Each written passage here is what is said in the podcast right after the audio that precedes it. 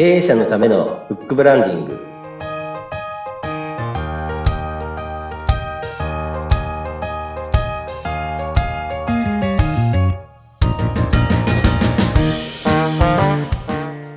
こんにちは。出版ファーストコンサルタント、高林智です。インタビュアーの勝木陽子です。こんにちは。こんにちは。はい。明けましておめでとうございますですね。となりますね。はい配信日が1月3日ということで、三が日でございますよ。はい。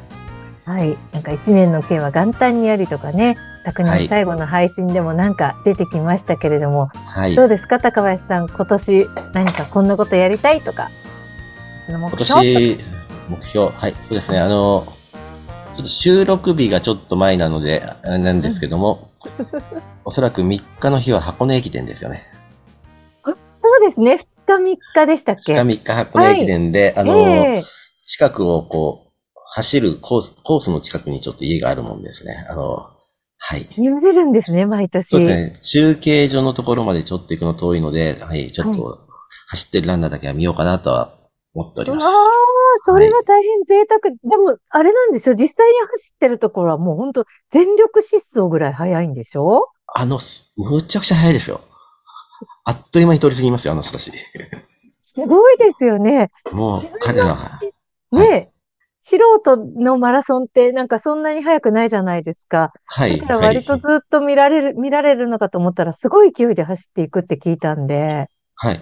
です。あの、あれですもんね。だ1時間、20キロ大体1時間ちょっとぐらいですよね。時速20キロぐらいですよね。20キロちょっとですね。20キロないのかなそのぐらいですよね。確かすごい速さですね。早いですよ。あの、街は走ってる自転車ぐらいの速さですね。飛ばしてる。は。はいじゃあそこになんかついて横を走るおじさんみたいな感じにならないでくださいね。あの、そうですね。あの、小さい時からそれやんなかったです。あれほどみっともないことはないと思ってましたけど。えマラソンの話題が出ましたが、今年やりたいことはそうすると、そうですね。あの、はい、あの、情けないことに昨年ですね、ちょっとあの、フルマラソン挑戦したんですけど、うん。ちょっと、うん、うまくいかなかったんで、今年はですね、はい。あの、今年の12月にある、はい、マラソンぐらいの時には、はい、フルをちゃんと走り切って、はい、はい、時間もちゃんと決めて走りたいなと思っております。わあ、それはでもすごい大きなま目標ですよね。ね、あの、前までフルちょっとちゃんと走れてたんですけども、ここ最近こう走れなくなったっていうのは明らかに練習不足なので、やはりこうですね、うん何が、やっぱり健康重要ですからね。やはりプライオリティをつけてちゃんと健康をやっていかないといけないなと思いますので、はいいきたいと思います。じゃあその辺もね、あの、今年いろいろいい報告が聞けることを楽しみにしたいなと思いますけれども。まあ、とはいえね、なんかあの、ちょっと一つ補足すると、やっぱりその、途中でリタイアするとか、自分の、自分を知って途中で辞めるってこともすごく大事なことだから、なんかその辺すい。ごいなっていうふうに思いました。あの、もうエネルギーがなくなったんですね。でも、それなかなかわからないで、最後までなんか、やっちゃって、なんかはい体調崩しちゃったりとか、なんか、まあ、下手すると取り返しつかなかったりするより、全然いいですよね。あ、ありがとうございます。はい。うんあの、うん最後、その言葉に甘んずることなく、はい。今年は頑張りたいと思います。なんか、立候補でもしそうな感じになってまいりましたけれども。さあ、それでは今年、そういうやりたいことに関して、なんか希望の持てるお話を新年にテーマとして選んでいただけたようですが。はい。そうですね。あの、まあ、やりたいことを実現させるために、こう、ちょっとした方法っていうのは、よくこれあの、皆さん聞かれたことあると思うんですけども、はい。やはりこう、物事やるときってプライオリティ付けするじゃないですか。まあ、そうですね。はい。なので、やはりこう、プライオリティ、物事にプライオリティをつけるってことがこう非常に重要で、はい。で、で、その時にやはりどういうふうにやるのかなっていうので、うんうんまあ、何個かあるんですけど、はいえーと単純に言うとこう、マトリックス、自分でこう、マトリックスを作ってみる。うん。作り方をししました。よく見たことあると思う。例えば正方、大きい正方形を書きまして、はい。真ん中を十字で切切るんですね。はい。そうすると、こう、4つの正方形ができると思うんですけども、はい。それをこう、一番こう、左上を第一領域。で、右下を第二領域。で、下、右下、あ、左下を第三。で、はい。右下をこう第四象限みたいなことをやりまして、で、あの、なので縦軸をですね、重要、重要度の軸にして、はい。横軸を緊急度の軸にするんですね。うん、うん、うん、うん。そうすると、は例えばこう、第一証言のところが緊急で、なおかつ重要。はい。はい。で、第二証言のところが緊急でないけど重要。うん、うん、うん、うん。で、第三証言が緊急だけど重要でない。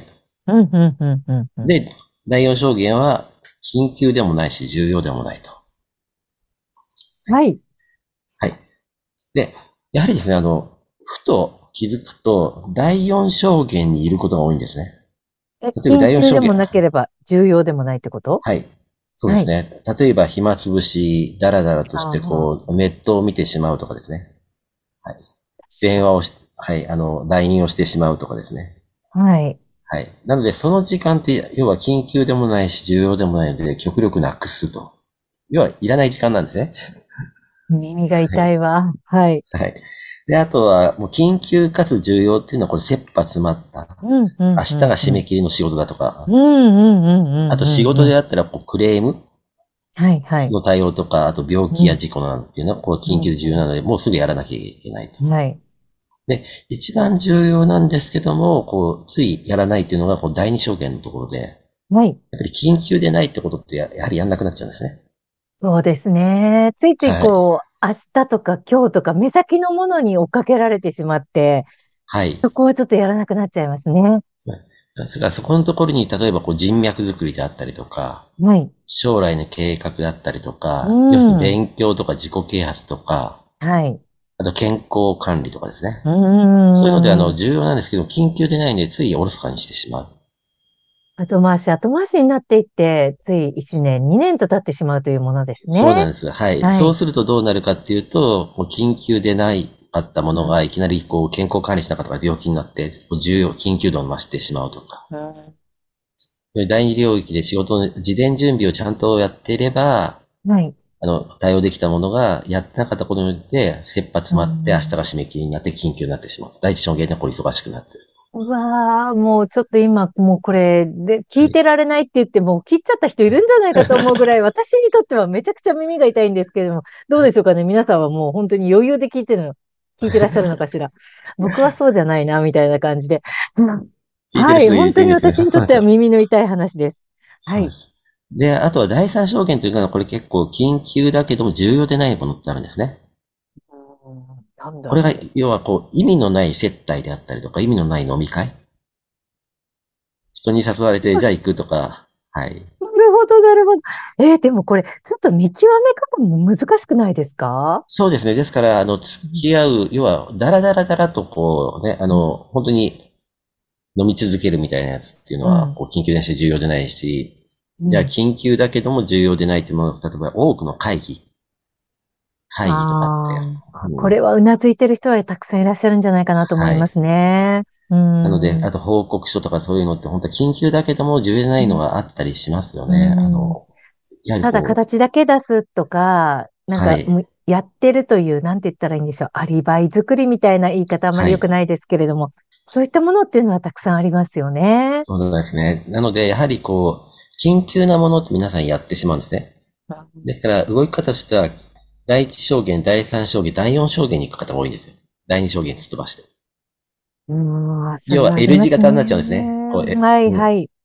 この L 字型の、はい、動き方を、第一証言、第二証言、第三証言、こうで、で、最後第四証言。まあ、第四証言行かなくていいんですよ。こう Z 字型うん、うん、うん。で行くような形でやるっていうのが、こう、やはりこう、プライオリティつけて物事をやっていくっていう。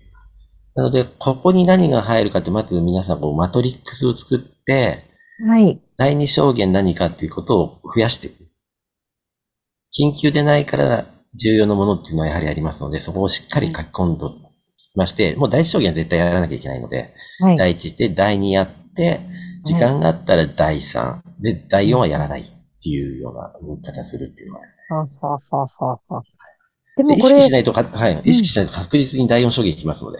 そうですね。はい。なので、あれですかね、例えば一週間の予定立てるときに、これをはいちょっと作っておいてもいいですし、またちょっとだらっとしてるときに、自分は今何証言にいるのかっていうことを、ま、毎日意識しながら生活するだけでも、ちょっと違うような気がしますが、いかがでしょか？そううですね。はい。あの、その通りでして、あの、やはりこれを、あの、どれだけ自分のものにしてるかっていううん。のが非常に重要で、やはりこう、Z 字型で動いてる方はい。っていうのは、あの、やはりこう、ビジネスお会いした方も、こう、急にこう、成長されてるな、っていう方が。で、やはりこれからやりたい人も、第二証言をこう、充実させて、第二証言のまま終わらして、それが緊急かつ重要に、第一証言、来る前に片付けてしまう。